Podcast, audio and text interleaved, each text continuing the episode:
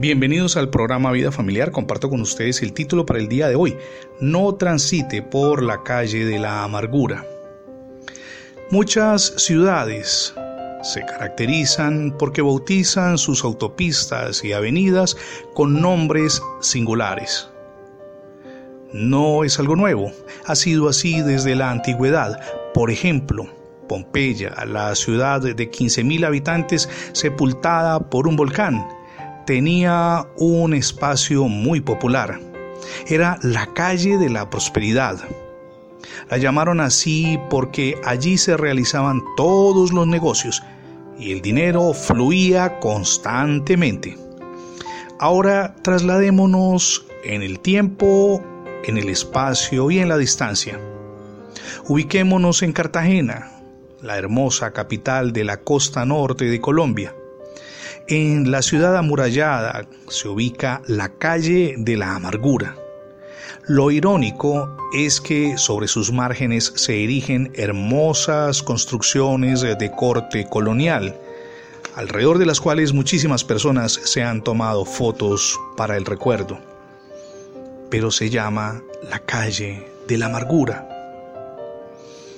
Ahora piense por un instante para llevar este aspecto a la vida práctica. ¿Sabía usted que infinidad de personas transitan diariamente por la calle de la amargura? No, no me estoy refiriendo a esa ciudad turística de Colombia, me estoy refiriendo a la calle de la amargura en su propia existencia no han podido olvidar el daño que les causaron en el pasado o quizá los errores que cometieron o la situación de frustración por un sueño que no cumplieron. Tal vez transitan la calle de la amargura por dificultades que tienen con su cónyuge o tal vez con los hijos o no han podido alcanzar todavía el empleo que siempre han soñado. Desconozco cuál sea el tropiezo que haya tenido y que lo esté llevando a caminar por la calle de la amargura. Hoy es el día para ser libres, para salir de esa encrucijada, para no seguir caminando en ese laberinto que le roba la paz interior. Con ayuda de Dios podemos lograrlo. Podemos romper esas ataduras en el libro de Eclesiastés capítulo 2 verso 26 leemos, porque al hombre que le agrada a Dios le da sabiduría, ciencia y gozo, más al pecador Dios le da el trabajo de recoger y amontonar para darlo al que realmente agrada a Dios.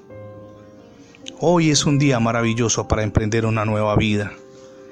Y esa vida comienza, como lo acabamos de leer en el texto, cuando nos ubicamos en el centro mismo de la voluntad de Dios.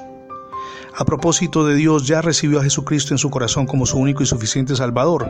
Hoy es el día para que lo haga. Es la invitación que le formulamos desde la misión Edificando Familias Sólidas. Ábrale las puertas de su corazón a Jesucristo. Gracias por escuchar las transmisiones diarias del programa Vida Familiar.